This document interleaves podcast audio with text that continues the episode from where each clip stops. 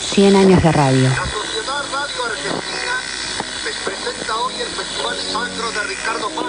El 27 de agosto de 1920, un grupo integrado por Enrique Susini, Luis Romero Carranza, César José Guerrico y Miguel Mujica instaló una torre de 40 metros de largo en la azotea del Teatro Coliseo. De allí se los apodó Los Locos de la Azotea. De aquella experiencia se creó la primera estación de radio de emisoras regulares en Argentina y la primera de habla hispana en el mundo. Fue la primera emisora inscripta como empresa radial en un registro internacional. Según un estudio de la UNESCO, existen actualmente 44.000 radios funcionando en todo el mundo, algo así como una radio cada 160.000 personas.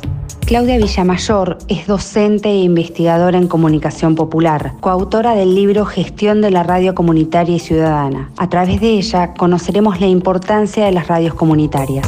Las radios comunitarias y populares tienen un lugar en la Argentina y en América Latina que ya va cercano a los 100 años, así que hay mucha trayectoria estratégica que a lo largo de las décadas pasan por convertirse en un recurso estratégico de la educación popular, de ser un- una herramienta político-cultural para la toma de la palabra de las organizaciones sociales, políticas, sindicales, culturales, una voz sustantiva para los movimientos sociales del continente. Y no solamente del continente, también de otros lugares del planeta, de otros continentes también. Están las radios comunitarias alternativas de Europa, de Asia, de África, de América del Norte, donde quiera que vayan, inclusive tienen formas de agrupamientos locales en redes y también a nivel internacional. En América Latina, la más antigua es la Asociación Latinoamericana de Educación Radiofónica y a nivel mundial es la Asociación Mundial de Radios Comunitarias. Son un medio de comunicación, un tipo de medio de comunicación que forma parte del arco del dispositivo mediático, al igual que el privado y el público, están los medios de las organizaciones libres del pueblo y cumplen un rol sustantivo para el fortalecimiento de la democracia. Es decir, sin medios comunitarios no hay democracia. Es decir, la toma de la palabra por parte de las organizaciones de la sociedad civil forma parte de un escenario válido y sustantivo para pensar las políticas de comunicación en la Argentina y sobre todo para garantizar algo fundamental, que es el derecho a la comunicación, el derecho a la comunicación como un bien social y no como un negocio. Las experiencias en el continente son muy variadas. La primera de todas es de mediados del siglo XX, allá por el 1947, que fue el dispositivo Sistema de Radio Sutatensa, que es un sistema radiofónico que estaba transformando el proceso de alfabetización del sector campesino de la provincia de Boyacá, en Colombia. Las radios mineras bolivianas, que son las radios sindicales más antiguas del año 49. Y ahí en adelante hay unas réplicas de esos dispositivos que fueron las escuelas radiofónicas en toda América Latina y que están agrupadas en la Asociación Latinoamericana de Educación Radiofónica, ALER. De esas experiencias, la más remota que yo conocí fue la radio Chihualaki en Bolivia, que hizo parte de las radios mineras bolivianas y que con solo conocer el modo en que la ciudadanía campesina se hizo partícipe de ese proyecto para construir otra comunicación posible para otra sociedad posible, creo que es una de las experiencias más importantes del continente latinoamericano. Otra, sin lugar a dudas, es Radio Venceremos de la década de los 70-80 en El Salvador. Hay una experiencia que a mí me marcó fuertemente en mi formación como comunicadora popular, que son las experiencias de las radios populares del nordeste del Brasil, en la Amazonía brasileña, a donde he trabajado un tiempo, y eran las radios animadas y desarrolladas y producidas por los agrupamientos campesinos sindicalizados que estaban en la lucha porque no talaran los árboles, porque no hicieran desmontes, que más de una vez les costaba la vida. La radio se convertía en un lugar de encuentro, de solidaridad, de asociatividad, que a mí me formó mucho para entender cómo se construye un medio de comunicación en medio de un conflicto que era brutal para la vida de la gente.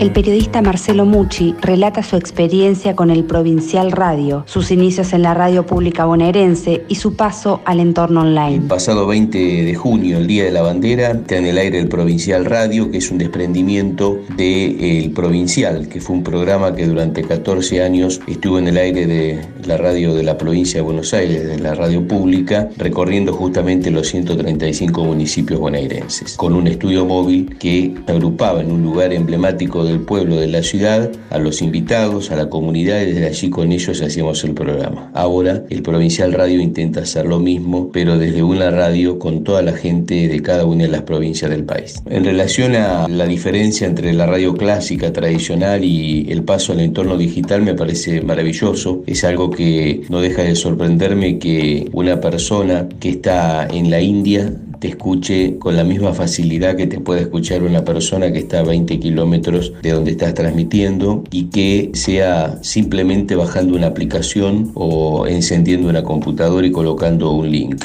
También te permite que el lenguaje que uno utiliza ahora en la radio deja de ser más local y tiene que ser con una visión por fuera de las fronteras. Y lo digital te permite, por supuesto, llegar con mejor facilidad y además con una mejor calidad de audio. Y en relación al lugar donde me haya sorprendido la radio, hay algo que nos pasó a nosotros. La forma que transmitíamos en Radio Provincia, nuestro provincial, era con un estudio móvil, que la base de transmisión era un teléfono que se enchufaba la cajita que está en la línea telefónica en una casa y desde allí con un cable iba hasta el móvil para enchufar la otra punta del cable y ahí hacías el enlace. Cuando fuimos a un pueblo que se llama Tres Sargentos en el partido de Carmen Dareco, el lugar de transmisión era la comisaría. Así que hicimos el programa desde la comisaría de alguna manera, el móvil estacionado en la puerta y como era una fiesta la que íbamos a transmitir, en un momento esa fiesta comienza, que era una escuadra donde estaba el móvil y viene, ni siquiera había comisario, creo que era un sargento a cargo de la comisaría y nos dice, él se iba, que nos quedáramos tranquilos, que podíamos seguir trabajando porque nos quedaba aún creo que un par de horas de transmisión y bueno, nos quedamos a cargo de la comisaría. Fue divertido, obviamente que no había ninguna persona detenida, ni mucho menos era una pequeña comisaría sin calabozos. Cada uno de los integrantes del equipo de a uno, con la excusa de ir al baño, miramos y recorrimos la comisaría a ver si había algo raro. Uno se imaginaba armas, se imaginaba detenidos, se imaginaba y nada de eso había. Pero bueno, nos quedó la anécdota de que nos hicimos cargo de la comisaría, al menos por un rato, fue lo que estuvo ausente ese sargento a cargo de, la dependencia policial. La radio es información, entretenimiento, pluralidad, compañía. También es una herramienta emancipadora y de inclusión. Alejandro Basterreche es radioaficionado, quizás el germen de la actividad radiodifusora. Nos cuenta un poco sobre este mundo tan particular. Ser radioaficionado es primero una pasión, es un hobby que si bien yo hace casi 25 años que tengo licencia y si bien como todo hay periodos donde uno deja un poco de lado la radio por el tema de que uno también tiene otras actividades, yo lo describo como un bichito en la sangre que por ir se despierta y cuando se despierta te agarra y otra vez empezás a montar antenas, a instalar los equipos de radio. Creo que la actividad la podemos dividir en dos partes. En primer lugar es un hobby en el cual uno habla con otros radioaficionados tiene la posibilidad de hacer concursos, hacer DX, que son contactos a larga distancias. Eh, dentro de la radio tener la posibilidad también de hacer CW o Charlie Whiskey, que es el famoso código Morse, tener los modos digitales, se puede hablar a través de satélites, pero también yo lo definiría como un servicio a la comunidad, porque cuando hay una catástrofe, como fue por ejemplo la inundación acá en La Plata en el año 2013, cuando todo falla, que se corta internet, no tenés luz, siempre estamos los radioaficionados, porque por más que yo mis equipos los tengo con electricidad, tranquilamente los puedo tener con batería solar o los puedo tener con la batería de un auto o los handys que cada uno tiene su propia batería, los tenés cargados y seguís hablando. Incluso en el medio de la montaña donde no hay señal de telefonía celular, yo con el handy y a través de repetidores estoy comunicado. Me pasó hace dos años en el Chaltén de llevarme el handy, no poder comunicarme, salía del, del pueblo, no tenía señal celular y sin embargo con el handy seguía comunicado a través de frecuencias locales. Mi licencia es LW8DLG, Lima Whisky 8 Delta Lima Golf. Esa licencia es única y repetible, es como número de documento, le entrega el ENACOM. Argentina es LU y LW, así como las radios AM comerciales son LS4, LT8, LU30. Bueno, nosotros utilizamos Lima Unión, Lima Whisky, un número que va del 1 al 9 y la primera letra después del número en Argentina significa la provincia a la que pertenece esa licencia. Caso de provincia de Buenos Aires es la D Delta y la E Eco. Capital Federal es A, B y C, Alfa, Bravo y Charlie. Y cada provincia tiene su respectiva letra. En otros países esto puede variar, en lugar de letras son números, pero básicamente la idea es la misma. Está dividido por regiones y a su vez el mundo está dividido por diferentes regiones. A Argentina, por ejemplo, le corresponde la zona CQ13 y TU14, que bueno, es la localización de lo que es nuestro país.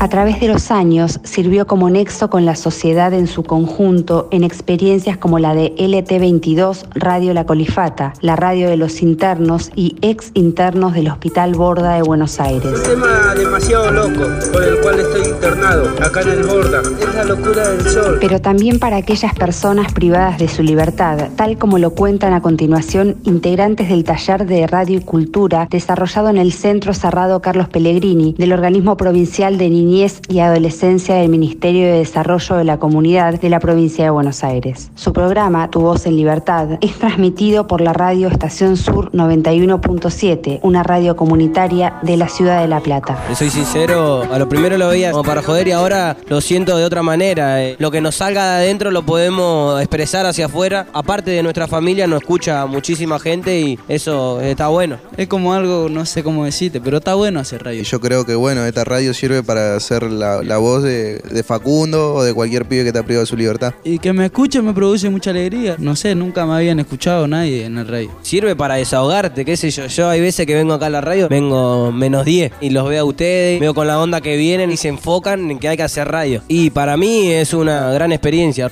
Aparte de ser un pasatiempo, es algo que te va a servir para la vida cotidiana, como el diálogo, la escucha. corazón.